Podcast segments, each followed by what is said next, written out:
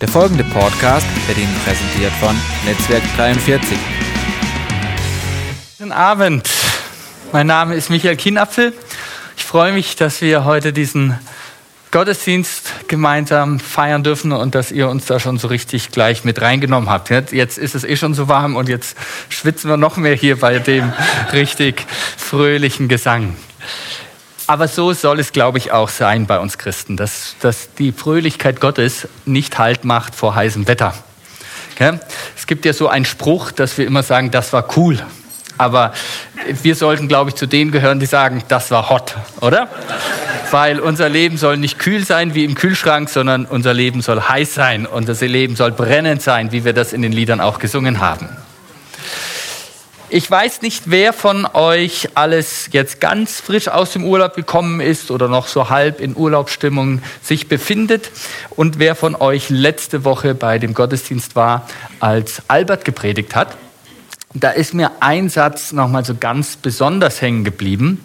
Äh, das ist, ich, ihr kennt das vielleicht, manchmal sind es so die Sätze, die man fast in einem Nebensatz sagt, die einen dann besonders ansprechen. Bei dem vielen Guten, was gesagt wurde, war das ein ein Satz, der mir besonders hängen geblieben ist.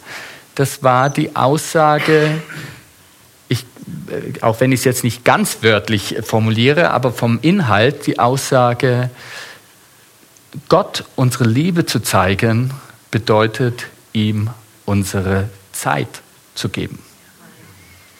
Das, was Liebe in Bezug auf Gott in unserer westlichen Kultur am meisten verdeutlicht, ist letztendlich, dass wir uns Zeit für ihn nehmen. Und ich glaube, da können wir alle zustimmen, weil das eine, dass man, sagen wir mal, sein Bekenntnis des Mundes gibt, das kann man schnell machen. Da singt man so ein paar schöne Lieder und betet ein Gebet und äh, liest irgendeinen Bibeltext und, Text und wir, wir, wir sind relativ schnell dabei unsere Liebe Gott gegenüber mit unserem Mund zum Ausdruck zu bringen. Ich liebe dich, Gott, ich danke dir, Gott, und ich glaube an dich, Gott. Aber sich wirklich Zeit nehmen und sagen, Gott, das, was in meinem Leben mit am kostbarsten ist und was am wenigsten vorhanden ist, das will ich dir als Zeichen meiner Liebe geben. Und ich hatte eher auf dem Herzen, über ein Thema zu sprechen. Das ist ein ganz grundlegendes Thema, was eigentlich jeder Christ kennt und weiß. Und das hat mich dann diese Aussage letzte Woche nochmal ermutigt. Ja, das will ich machen. Und zwar möchte ich mit euch heute über das Thema Gebet sprechen. Denn Gebet ist letztendlich genau der Ausdruck unserer Liebe Gott gegenüber, dass wir sagen, ich nehme mir jetzt Zeit für dich. Und es gibt einen Vers im Wort Gottes, da geht es um die Gedanken Gottes, die er über uns hat.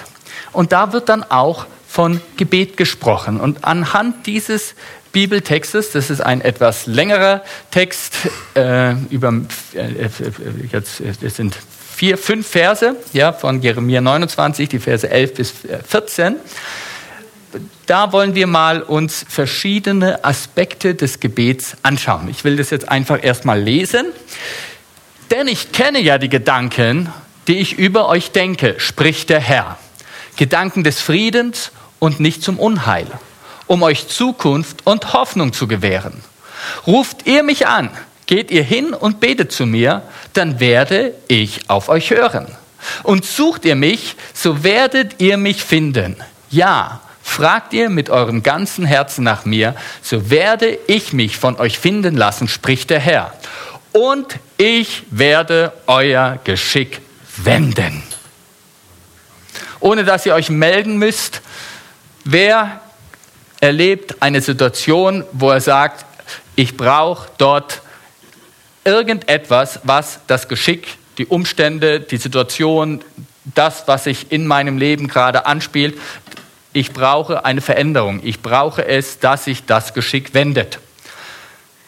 Wahrscheinlich kennen wir das alle aktuell oder in diversen Situationen unseres Lebens, dass sich Dinge in unserem Leben verändern müssen, dass wir das brauchen, dass sich Dinge in unserem Leben verändern. Und wir erleben das auch oft wieder, dass manche Dinge wir von selber gar nicht verändern können. So wie dieser Stein, der einfach ein Stein ist, wenn der versucht, sich selber zu verändern, dann kann der an sich rumklopfen, so viel er will. Da, da braucht es ein Eingreifen von außen, in dem Fall, so wie du es ja auch so schön beschrieben hast, von der Natur und, und äh, dem ganzen äh, äh, Umfeld von Meer und so weiter, damit dort Veränderung stattfinden kann.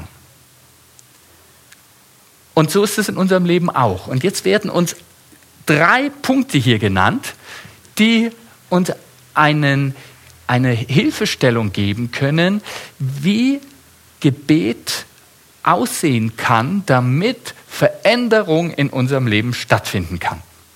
Und diese drei Punkte wollen wir uns heute anschauen. Der erste ist, das nehmen wir in dem ersten Abschnitt, denn ich kenne ja die Gedanken, die ich über euch denke, spricht der Herr. Gedanken des Friedens und nicht zum Unheil, um euch Zukunft und Hoffnung zu gewähren.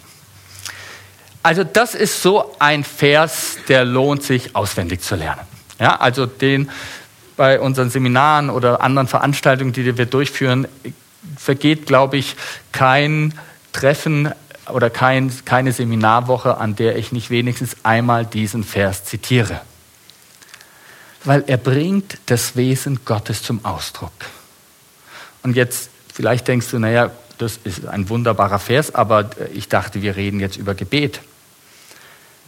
Wisst ihr, wenn wir nicht wissen, wie Gott über uns denkt, wenn wir nicht wissen, was seine Gedanken über uns sind, dann können wir gar nicht beten in einer Erwartung, dass Gott in unserem Leben etwas verändert. Deswegen ist es tatsächlich die erste Grundlage, dass wenn es um Gebet geht, wenn es darum geht, dass wir uns Zeit mit Gott nehmen wollen, wenn es darum geht, dass wir Gottes Eingreifen in unserem Leben erleben wollen, dass dieses Loch in den Stein gebohrt wird, der Widerstände, der Blockaden, der Hindernisse, dann braucht es das Bewusstsein, dass Gott gute Gedanken über uns hat. Vom Kopf sagen die meisten Christen, ja, Gott ist gut.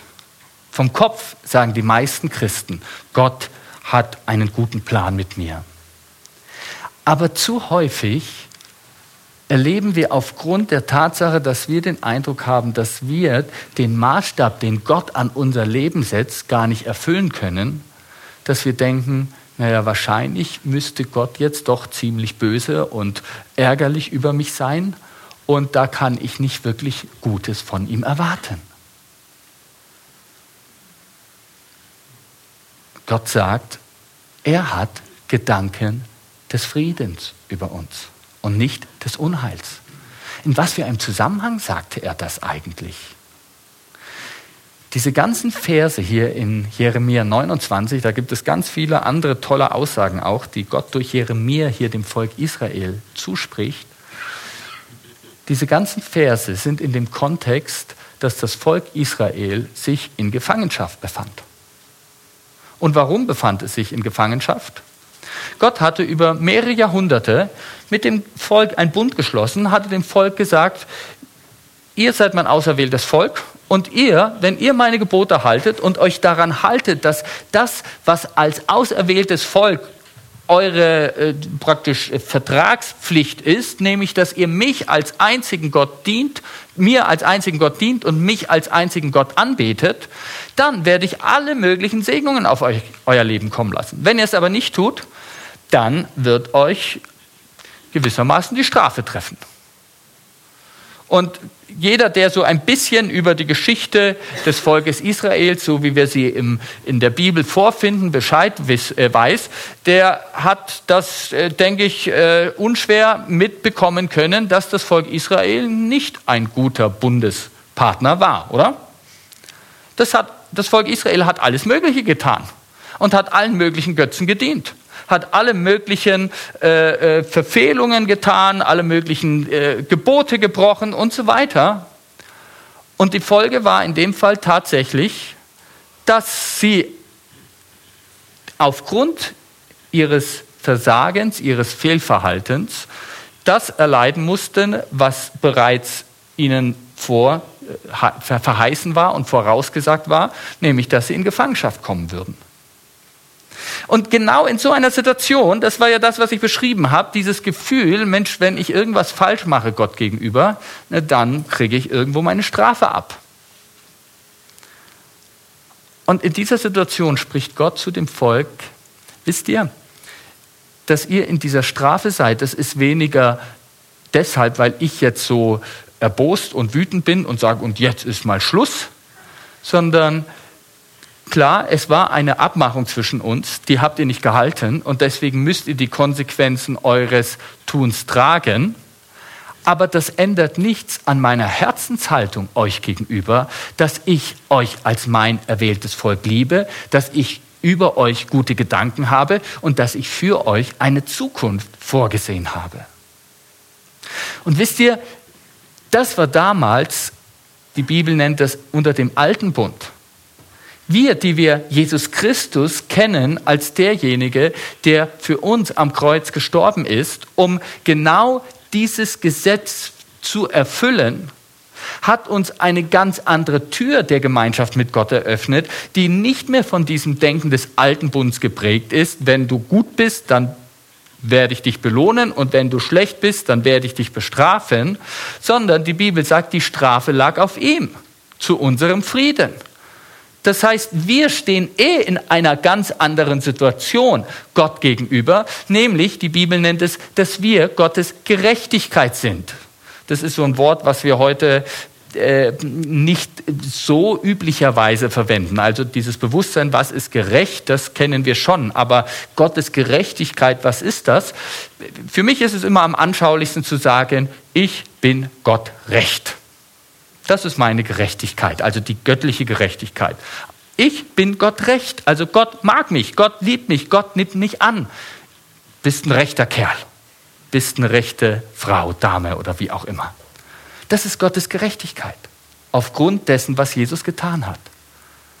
Und wenn jetzt schon Gott im alten Bund, also dem Volk Israel gegenüber gesagt hat, selbst wenn ihr jetzt in dem, was eigentlich wichtig wird, versagt habt, ändert es nichts an meinen Gedanken über euch, dass ich euch liebe, dass ich gute Gedanken habe und dass ich für euch Zukunft und Hoffnung im Sinn habe. Wenn das schon die Gedanken Gottes für das Volk Israel waren, wie viel mehr gelten diese Gedanken Gottes dann uns, oder? Gott ist ein Gott, der gute Gedanken über dich hat. Das ist doch mal eine richtig gute Sommerbotschaft, oder? Gott hat gute Gedanken über dich. Und zwar unabhängig, ob du schon alles richtig machst oder nicht. Wisst ihr, es geht nicht um die Frage, ist es okay, dass wir Dinge nicht richtig machen? Ist es okay, dass unser Leben an manchen Punkten immer noch genauso furchtbar aussieht, wie es vielleicht vor, vor einem Jahr oder vor zwei Jahren ausgesehen hat? Es ist nicht die Frage, ob Gott Veränderung will. Er will Veränderung. Aber es ist die Frage, welches Bild wir von Gott haben, ob wir denken, ja, Gott ist ärgerlich mit mir und eigentlich bin ich ihm in meiner Entwicklung zu langsam und eigentlich ist alles, was in meinem Leben läuft, irgendwie für ihn nur irgendwie Müll und unbrauchbar. Oder ob ich weiß, Herr, ich bin auf dem Weg, ich bin in einem Prozess und ich will in diese Veränderung rein. Ich will dir immer ähnlicher werden.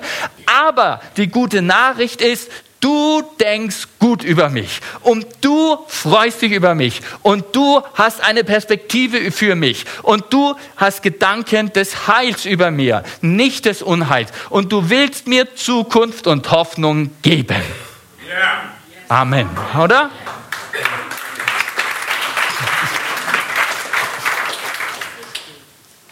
Es gibt einen Vers in der Bibel, den ich sehr liebe, der diese Wahrheit beschreibt, dass Gott gute Gedanken hat. Er steht in 1. Johannes 4, Vers 16. Und wir haben erkannt und geglaubt die Liebe, die Gott zu uns hat. Gott ist Liebe und wer in der Liebe bleibt, bleibt in Gott und Gott bleibt in ihm. Hier werden uns zwei Punkte genannt. Wir haben erkannt und geglaubt.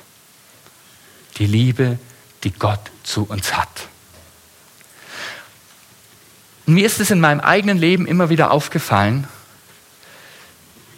wenn wir oder wenn ich auf das schaue, wie ich mich selber wahrnehme, wie ich selber mein Verhalten beurteile oder wenn ich auf das schaue, wie andere über mich reden und das dann auf Gott projiziere oder bestimmte Erfahrungen zum Beispiel in meinem eigenen Elternhaus gemacht habe, wie Eltern mir gegenüber ihre Liebe zum Ausdruck gebracht habe und das auf Gott projiziere, dann glaube ich eigentlich nicht wirklich, dass Gott mich liebt. Und das ist eine Entscheidung, die kann Gott uns wie nicht abnehmen. Wenn er in seinem Wort das so sagt, wie wir es gerade gelesen haben, und da gäbe es ja viele andere Stellen, das ist ja nicht nur in Jeremia 29 beschrieben, wenn er das sagt, dass er gute Gedanken über uns hat, dass er für uns Zukunft und Hoffnung hat, dass er einen Weg für uns hat. Er will, dass wir uns verändern, aber er hat eine Sicht, dass er weiß, in welchen Prozessen das gehen kann, das geschehen kann, wenn wir bereit sind, uns ihm anzuvertrauen dann braucht es von unserer Seite, wenn wir das dann eben so erkannt haben und sagen, ja, so wie wir es jetzt gerade gehört haben und erkennen können, das ist doch mal eine gute Botschaft, dann braucht es von unserer Seite die Entscheidung und ich glaube es. Ich glaube es. Wisst ihr, ich habe mir das mal wirklich angewöhnt. Kennt ihr das auch, dass in eurem Leben irgendwas so ein bisschen blöd läuft, ihr Streit habt mit jemandem und danach fühlt sich alles eigentlich so ein bisschen unangenehm an. Ja? Man ärgert sich über den anderen, ja, gerade in der Familie, wenn das so stattfindet, aber man ärgert sich auch über sich selbst. Weil wenn wir mal ehrlich sind, äh, da wenn nicht wirklich äh, wir vollkommen verblendet sind und in, in Stolz und Selbstgerechtigkeit gefangen sind, dann wissen wir bei jeder Auseinandersetzung, sei es mit dem Ehepartner, sei es mit deinem Chef, sei es mit deinen Kindern, da wo es so beidseitig knallt, ja, ein bisschen Schuld habe auch ich, oder? Und dann sehen wir vielleicht die Hauptschuld beim anderen, aber innerlich empfinden wir uns auch so ein bisschen schuldig. Und kennt ihr das? Die Tendenz ist, wenn du dich dann innerlich so ungut fühlst, am schlimmsten ist es im Urlaub, ja? Ich, ich, ich kenne die Situation im Urlaub, wenn es dann irgendwie da Streit gab und eigentlich willst du Urlaub haben, wie uns steht der Urlaub noch bevor, ja, aber äh, und dann willst du einfach eine schöne Atmosphäre haben, der Urlaub soll ja erholsam sein und dann ärgert man sich doppelt, wenn da so Knatsch und und und und äh, Streit ist, ja? Und kennt ihr das? Die innere Reaktion ist oftmals, dass wir dann das Herz zumachen und sagen, ich bin jetzt sauer, ich bin sauer auf den anderen, ich bin auch sauer auf mich und ich bin eigentlich auch sauer auf Gott, weil der hätte uns ja schützen können. Der hätte ja irgendwas tun können, dass es überhaupt nicht zum Streit kommt und so weiter. Also warum hat Gott denn nicht eingegriffen? Und gleichzeitig, wenn wir dann so sauer auf Gott sind, dann wissen wir auch innerlich, naja, aber eigentlich können wir nicht auf Gott sauer sein. Und dann kommt ganz schnell der Gedanke, naja, Gott ist eigentlich nicht wirklich an mir interessiert. Und genau da entscheidet es sich, ob du diese Weichenstellung in deinem Herzen vollziehst, dass du sagst, Herr, wir haben da jetzt wirklich eine blöde Situation. Aber genau in dieser Situation mache ich mein Herz dir gegenüber nicht zu, sondern ich mache mein Herz auf und sage, und Gott, in dem Ganzen hast du gute Gedanken über mich. Ich sage euch, das ist befreiend. Wenn wir uns dann bewusst machen, Gott, obwohl das so viel Streit und so viel Durcheinander war, du hast dennoch gute Gedanken. Dich verletzt es auch oder dich erfreut es nicht, dass wir diesen, diese Auseinandersetzung oder diese Schwierigkeit haben. Aber deine Gedanken sind davon geprägt, dass du für uns Frieden bereithältst dass du für uns eine Zukunft hast, dass du für uns Streithähne eine Hoffnung hast. Und wenn wir das in unserem Herzen aufgreifen, daran glauben, daran festhalten, dann ist es relativ leicht, sich mit dem anderen zu versöhnen und einen Weg zu finden, dass der Urlaub doch noch dieser Knallerurlaub wird. Und das ist das Erste, wenn es um Gebet geht, was wir brauchen. Wir brauchen das Bewusstsein, Gott hat gute Gedanken über mir. Ich dachte, dass wir heute mal, weil das so eine wichtige Aussage ist, an dieser Stelle innehalten und eine Zeit nehmen, was wir sonst ja oftmals erst am Ende der Predigt machen, aber dass wir das jetzt so zwischendrin schon machen, wo wir dieser Wahrheit ganz bewusst Raum geben, wo wir das, was wir erkannt haben, jetzt im Glauben ergreifen. Und vielleicht hat der eine oder andere auch Situationen vor Augen, wo er genau spürt, dass er eigentlich das Eingreifen Gottes bräuchte, aber in seinem Herzen gar nicht wirklich die Zuversicht hat, dass es Gott auch gut mit ihm meint.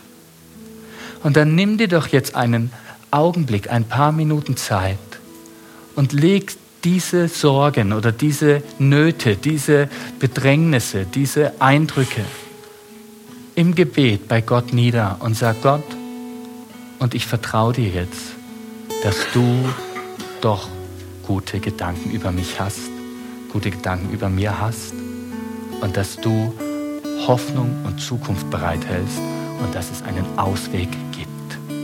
Lasst uns einfach da ein, ein paar Minuten uns Zeit nehmen, persönlich Gott zu begegnen.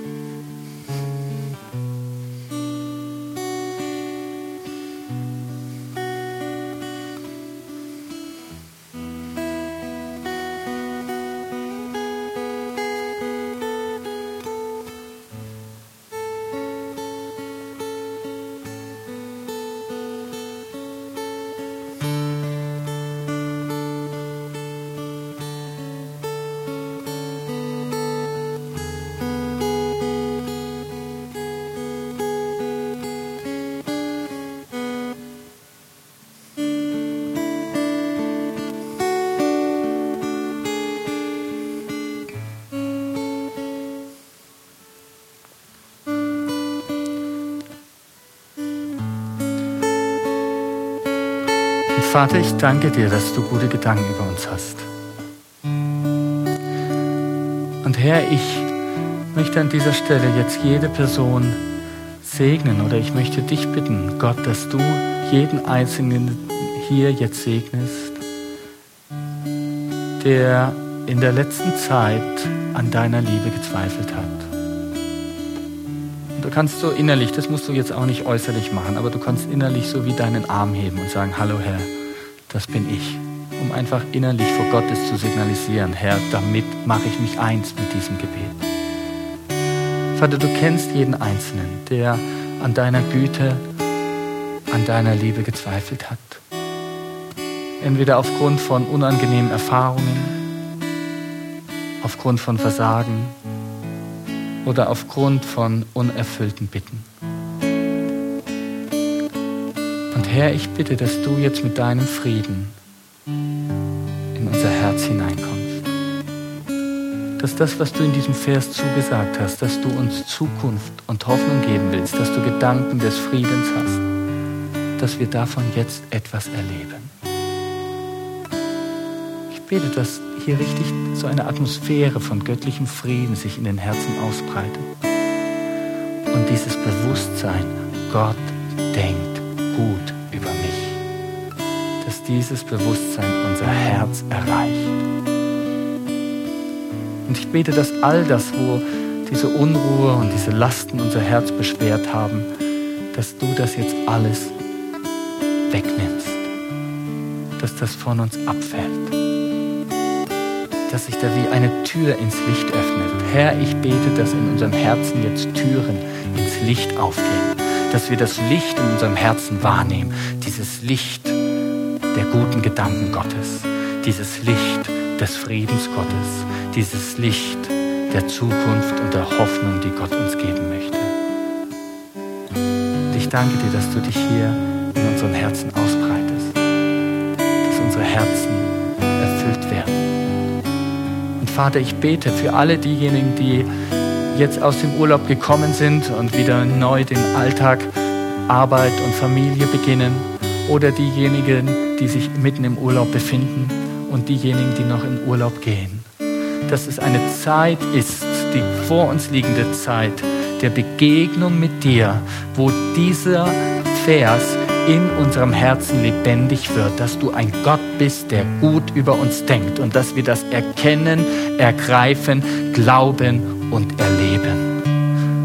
Und Herr, ich bete, dass das nicht nur etwas ist, was so unser Denken erfüllt, sondern was bis in die Tiefe unseres Herzens reicht.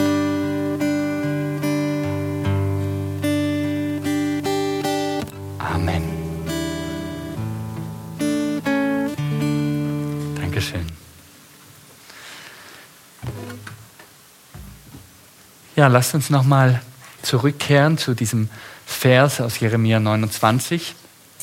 Wir gehen zum nächsten Abschnitt. Ruft ihr mich an, geht ihr hin und betet zu mir, dann werde ich auf euch hören. Also das, was wir nach der Erkenntnis, dass Gott gute Gedanken über uns hat, was wir dann im Gebet ergreifen und praktizieren können, ist Gott anrufen. Da gibt es einen, einen schönen Vers, weil man sagt, ja manchmal, wie, wie soll ich ihn denn anrufen? Es gibt nämlich eine Nummer Gottes. Ja, gibt so eine schöne Redewendung, habe ich auch so in meiner Kindheit schon mal irgendwo gehört. Die Nummer Gottes ist 5015. Ja, die, die wird man auf dem Telefon leider nicht in der Form erreichen, aber es ist eine Nummer des Herzens, weil es in Verbindung steht mit einem Psalm, nämlich Psalm 50, 15. Und rufe mich an am Tag der Not, ich will dich retten und du wirst mich verherrlichen. Wir dürfen Gott anrufen, wir sollen Gott sogar anrufen. Mir ist nur auch in der Beobachtung, wenn ich einfach mal darauf geachtet habe, äh, in Gebetsgemeinschaften oder Gebetszeiten, wie Menschen beten, aufgefallen, dass wir eine Tendenz haben, dass wir in unserem Gebet gerne, ich möchte es mal nennen, ein wenig religiös um den heißen Brei herum beten. Kennt ihr das? So, man macht schöne Worte und möglichst ausführliche Worte. Und mir ist aufgefallen, dass Jesus äh, da irgendwie eine andere Perspektive hatte. Denn in der Bergpredigt hat er mal über Gebet gesprochen, in Matthäus 6, und da sagte er zum Beispiel, ihr sollt nicht plappern wie die Heiden, die meinen, um ihr vielen Betens willen erhört zu werden. Denn euer Vater im Himmel weiß, was ihr braucht, ehe ihr ihn bittet. Und als ich das auch neulich mal so gehört habe, dachte ich, Herr, ähm, plapper ich vielleicht zu viel im Gebet? Wisst ihr, ich glaube, plappern bedeutet nicht, dass wir uns nicht auch ausführlich Zeit nehmen dürfen fürs Gebet. Dass wir auch ausführlich die Anliegen Gott zutragen dürfen oder ausführlich einfach vor Gott im Gebet uns bewegen dürfen. Ich glaube, das Plappern, das hat mehr zwei Aspekte. Nämlich das erste ist, manchmal ist Gebet etwas, was wir ähm, tendenziell als geistliche Übung sehen, um Gott zu beeindrucken. Schau mal, ich habe jetzt eine halbe Stunde lang nonstop am Stück gebetet. Das müsste doch ausreichend sein, damit du jetzt erhörst was dahinter steckt, ist ja eigentlich fast so, äh, ich bin der Arbeitnehmer und der betet eine Stunde und kriegt dann so und so viel Lohn von Gott zurück in Form der Gebetserhörung, oder? Aber das ist ja gar nicht das, was Gott will, weil er hat uns nicht angestellt, er hat uns zu seinen Kindern gemacht. Aber manchmal ist in uns das Denken so, wenn ich nur viel bete, dann wird Gott vielleicht mehr hören. Wenn ich nur viel bete, dann wird doch Gott mal wachsam auf mich acht haben. Und diesen Denken was auch noch damals verbunden war auf die Zuhörer, was vielleicht heute für uns nicht mehr ganz so relevant ist, weil wir in einer ganz anderen Gesellschaft leben.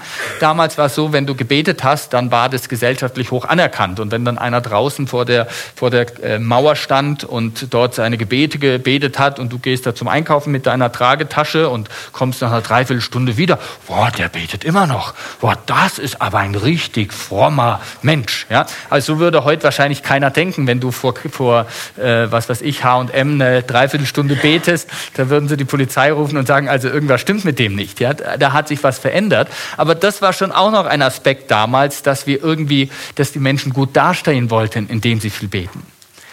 Aber es ist auch dieser Aspekt, dass wir denken, durch unser vieles Beten Gott beeindrucken zu können. Also wir beeindrucken die Menschen, aber wir beeindrucken auch Gott. Was letztendlich dahinter steht, ist ja auch wieder, dass wir eigentlich gar nicht davon überzeugt sind, dass Gott wirklich unser Gebet hören will und dass Gott Interesse daran hat, uns Gutes zu geben. Wir denken, je mehr wir vor Gott etwas präsentieren, desto mehr wird seine Aufmerksamkeit auf uns gelenkt. Aber Jesus sagt, er weiß schon längst, was du brauchst. Wozu sollen wir ihn denn dann überhaupt anrufen? Also wir sollen nicht plappern wie die Heiden, die so viel reden, so viel um den heißen Brei herumreden, schöne Worte machen, um, um Gott zu beeindrucken, damit er dann hoffentlich hört. Oder aber wir sollen ja auf der anderen Seite, wenn er eh alles weiß, wozu brauchen wir denn dann überhaupt das Gebet? Dass wir ihn anrufen. Es gab mal jemanden, der ist einer in, in Deutschland, der, sagen wir mal, Gebets, ähm, Führenden. Also nicht unbedingt, weil er am meisten betet, das weiß ich nicht, aber äh, er hat sehr viele Gebetsinitiativen und Gebetsnetzwerke ähm, äh, irgendwo betreut oder zum Beispiel das Wächtergebet, der da, das leitet er. Ich kennen vielleicht einige, wo in ganz Deutschland immer an einem Tag für Deutschland gebetet wird. Und der hat das mal gesagt und das war für mich sehr einleuchtend. Er hat gesagt, Gebet ist wie bei einem Flughafen die Landebahn. Durch das Gebet bauen wir eine Landebahn. Und Gottes Segnung, Gottes Gebetserfüllung ist wie ein Jumbojet, der voll mit guten Waren ist.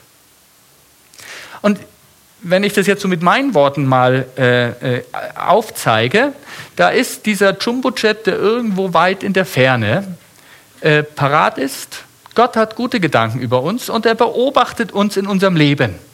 Und dann sieht er, wir kommen in diese Herausforderung und dann sagt er seinen Engeln, ich schmück das mal einfach so ein bisschen plastisch aus. Ich sage nicht, so ist es, sondern nur so, dass wir es uns so ein bisschen spielerhaft vorstellen können. Dann sagt er seinen Engel, oh, mein liebes Kind dort, der braucht unbedingt in dieser Situation eine Hilfe, pack ihm da mal ein paar Pakete in dieses äh, Transportflugzeug. Ja? Und die Engel packen dann sozusagen dieses Paket der Segnung da rein.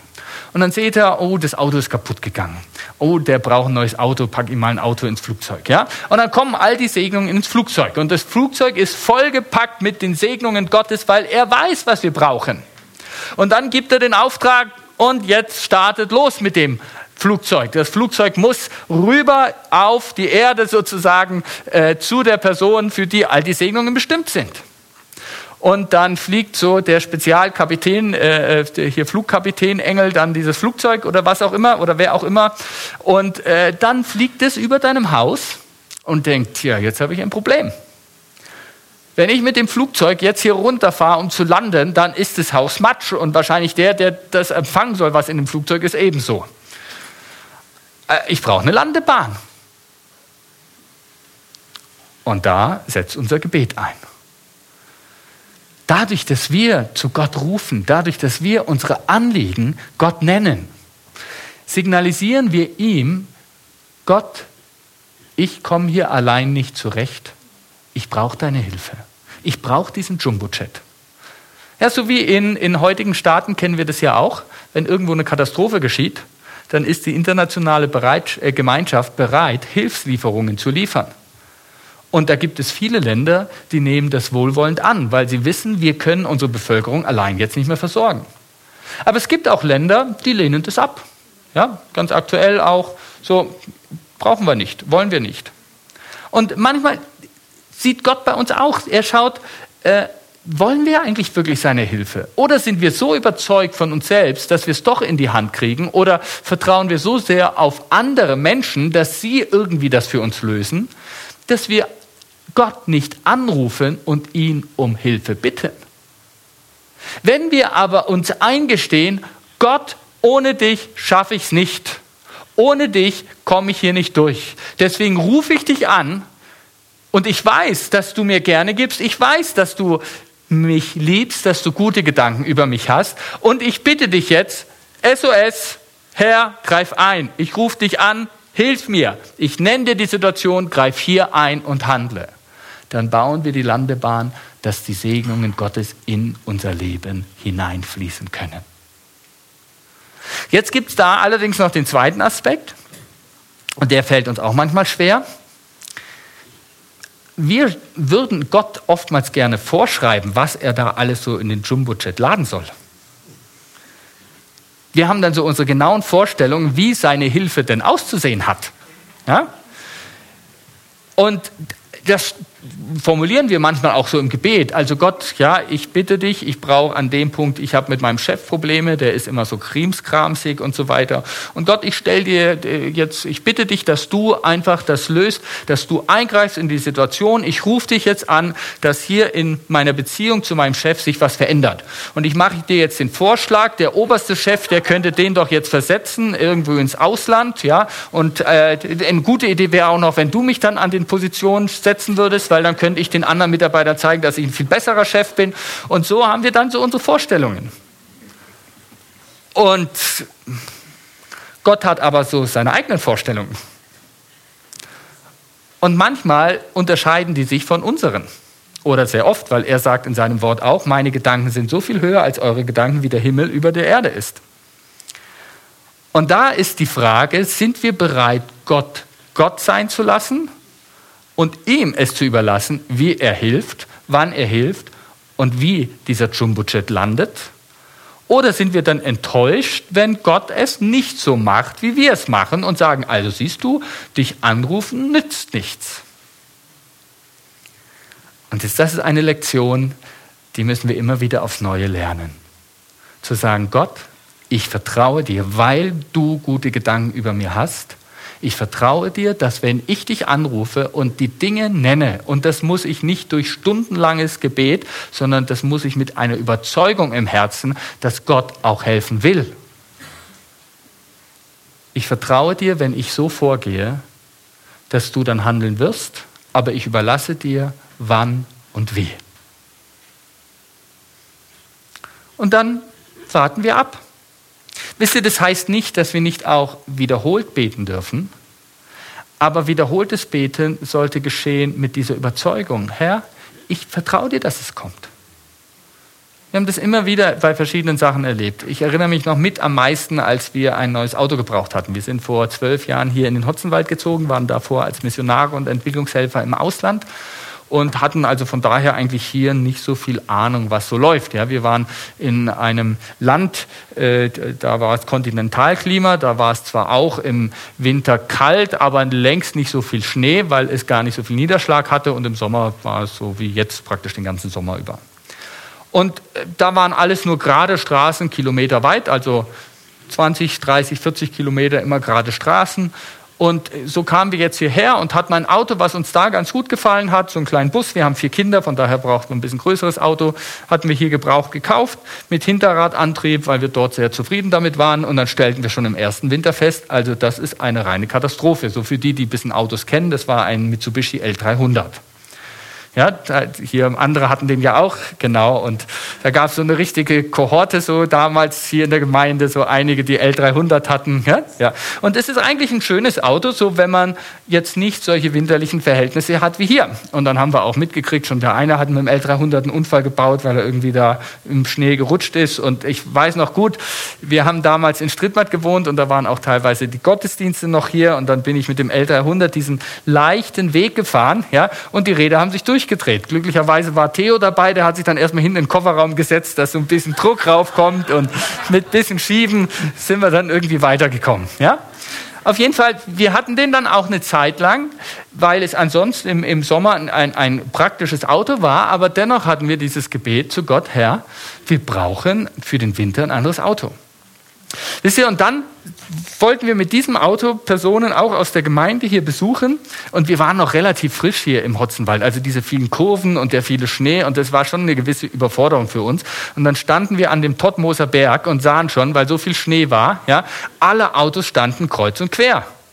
Und dachten wir, bevor wir jetzt da auch irgendwo kreuz und quer stehen und dann überhaupt nicht mehr weiterkommen, rufen wir die Personen an und fragen, ob wir es irgendwie verschieben oder sonst was. Und dann kommt doch glatt ein Auto, was jetzt äh, für Autokenner auch nicht unbedingt das Tollste ist, aber für uns war es damals ein, ein, ein gigantischer Anblick, kam ein Mercedes Vito, der fährt mit einem Tempo wie im Sommer einfach quer durch diese Schneewehen, ließ die ganzen Autos links und rechts neben sich lieber liegen, winkte noch gewissermaßen so ein bisschen, äh, so empfand ich es fast, so durchs Fenster. Und wir dachten, das ist genau das richtige Auto. Ja? Dass das wiederum andere Macken hatte, das ist nochmal eine andere Geschichte, aber einfach von dieser Geschichte. Und dann haben wir das Gott genannt. Dann haben wir als ganze Familie unser Anliegen Gott genannt und zu ihm gerufen. Immer wieder neu aber eben nicht sozusagen immer wieder neu, ach, wir haben immer noch kein neues Auto und äh, wahrscheinlich hat Gott noch nicht gehört, wir müssen mal wieder ein bisschen lauter rufen, sondern wir haben immer wieder neu zu Gott gerufen, Gott, wir danken dir, auch wenn wir noch nicht wissen, wie und wann, weil wir noch gar kein Geld haben, um uns das leisten zu können, aber wir glauben dir, weil du gute Gedanken über uns hast, dass dieses Auto kommen wird. Und haben als ganze Familie gebetet. Und dann habe ich das noch verbunden mit so einer inneren Überzeugung. Ich saß dann manchmal im L300. Wir haben dann vom, wir arbeiten ja im Josa-Dienst und damals habe ich noch gearbeitet. Jetzt bin ich, also ich arbeite heute auch noch, aber äh, aber äh, damals war ich so als, als Praktikant und äh, so als Einsteiger dabei und habe dann viel auch Gäste abgeholt. Ja? Dann musste ich immer zu den Seminaren von Bad Säckingen im, im Bahnhof die Gäste abholen. Und dann saß ich manchmal in meinem L300 und bop, bop, bop, bop, also lief dann gut, aber so wie er halt so sich anfühlt. Und habe mir innerlich schon vorgestellt, ich sitze in diesem schönen Vito. Er ist ja auch so ein großer Wagen. Habe mir das innerlich schon ausgemalt und habe gesagt, Gott, und ich glaube dir, ich vertraue dir, es wird kommen. Als ganze Familie haben wir dafür gebetet. Und dann nach einer längeren Zeit, und da gab es viele tolle Erlebnisse, wo Menschen uns einfach Geld gegeben haben, weil sie gesagt haben, wir haben gehört, ihr braucht ein Auto oder manche wussten auch gar nichts davon. Und irgendwie hat sich das ergeben in Verbindung mit einem super Angebot, was wir irgendwo in Hamburg ausfindig gemacht hatten. Und der war noch bereit, den, den Teil der, der, der Transportkosten hier runter zu übernehmen, dass wir irgendwann diesen Vito hatten. Aber das lief auch ganz anders, als wir es erwartet hatten. Und das ist genau der Schlüssel, dass wir sagen, ich rufe zu Gott, aber ich überlasse es Gott, wie er handeln will. Ist das verstanden? Wollen wir Rufer werden, die zu Gott rufen? Dann lasst uns jetzt noch den letzten Punkt anschauen. Der steht im letzten Abschnitt. Und sucht ihr mich, so werdet ihr mich finden. Ja, fragt ihr mit eurem ganzen Herzen nach mir, so werde ich mich von euch finden lassen, spricht der Herr. Also wir haben darüber gesprochen, dass wir ein Bewusstsein brauchen, dass Gott gute Gedanken über uns hat, dass er uns liebt, dass wir ein Bewusstsein da haben, dass wir zu ihm rufen dürfen im Vertrauen, dass er auch weiß, was wir brauchen und uns gibt, was wir brauchen.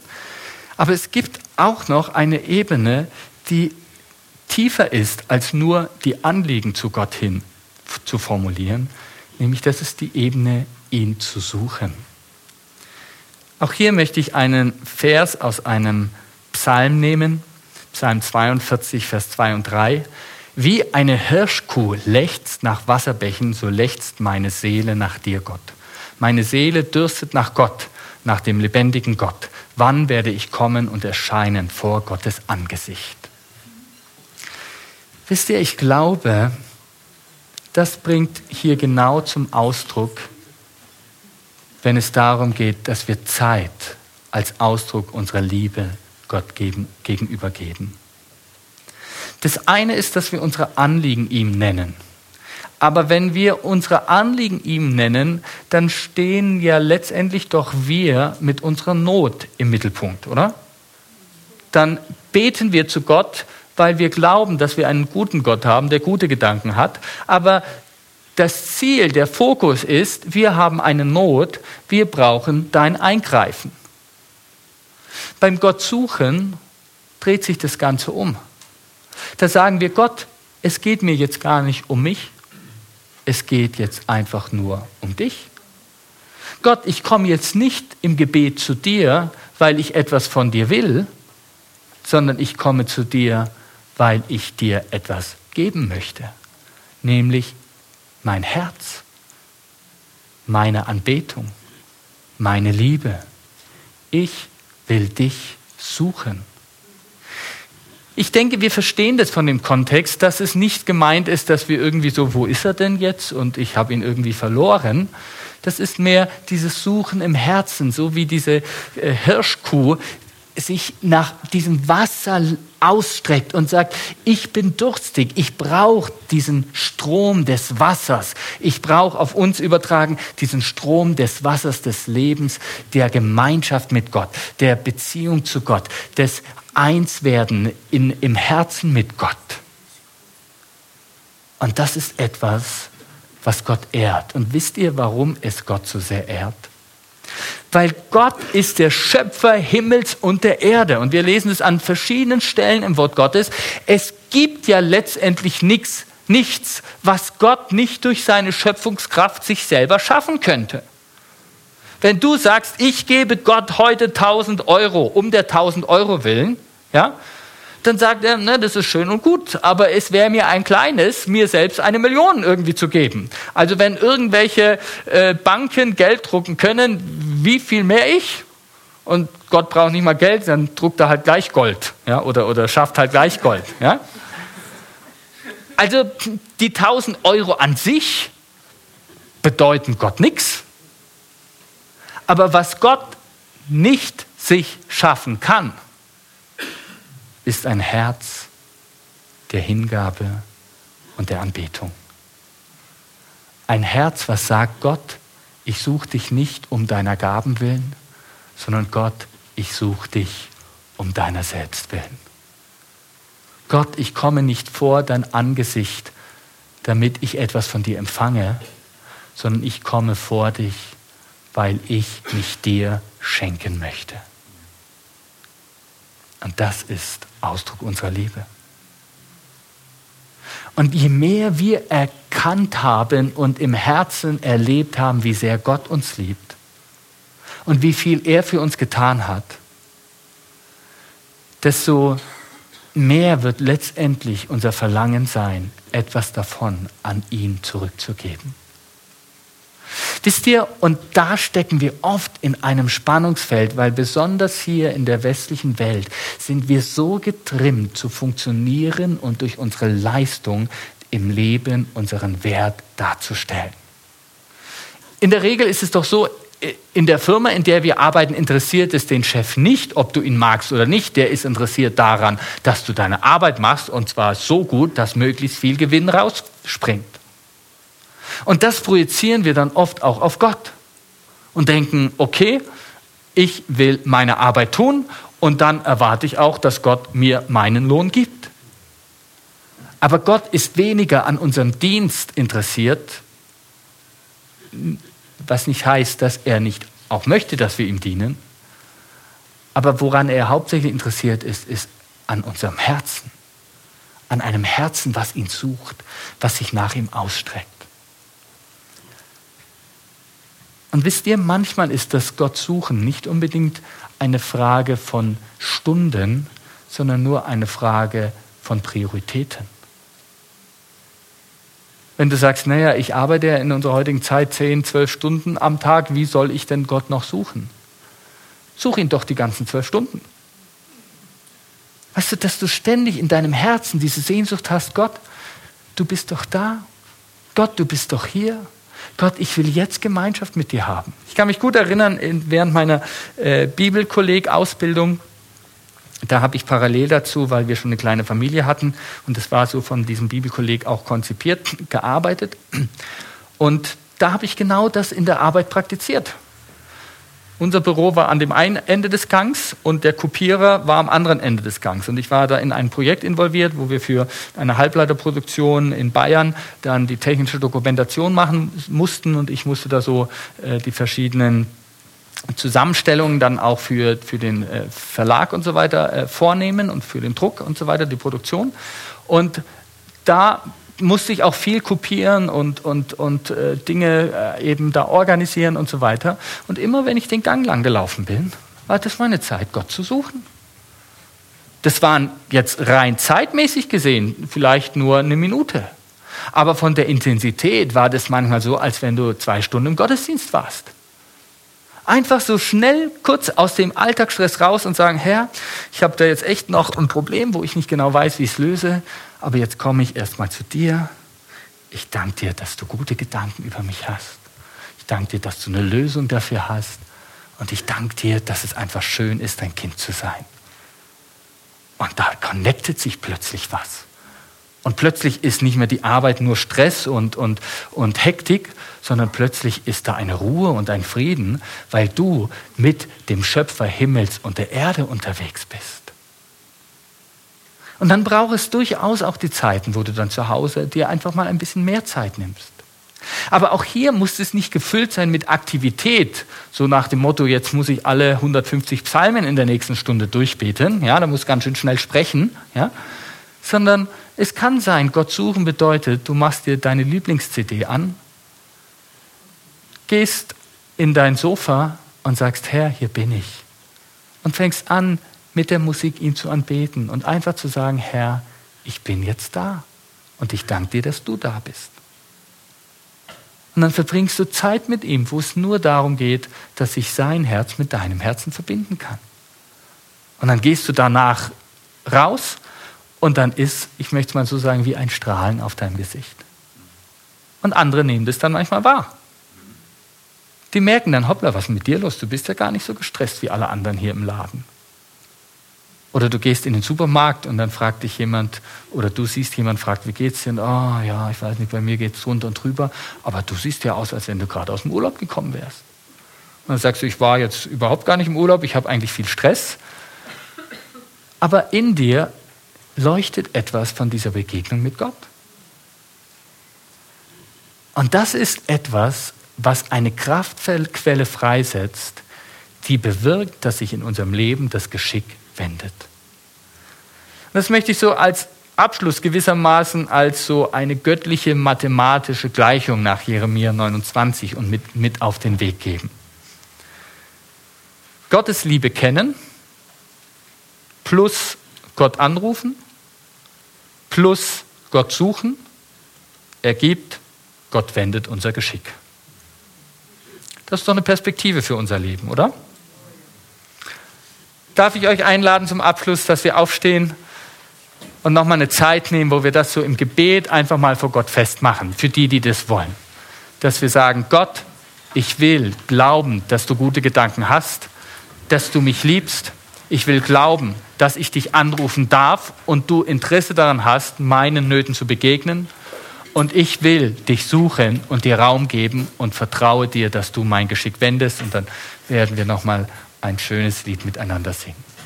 Ich werde es einfach im Gebet formulieren und ihr könnt euch innerlich mit diesem Gebet so eins machen.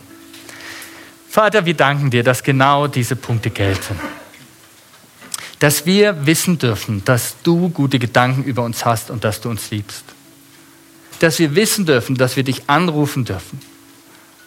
Und Herr, wir danken dir, dass wir dich suchen und dich finden dürfen. Und Vater, ich bete jetzt einfach so stellvertretend mit allen die, denjenigen, die sich im Herzen mit diesem Gebet eins machen. Vater, wir möchten heute Abend eine Entscheidung treffen, an diesem Punkt zu wachsen. Wirklich unser Sinn darauf zu richten, dass du gut über uns denkst.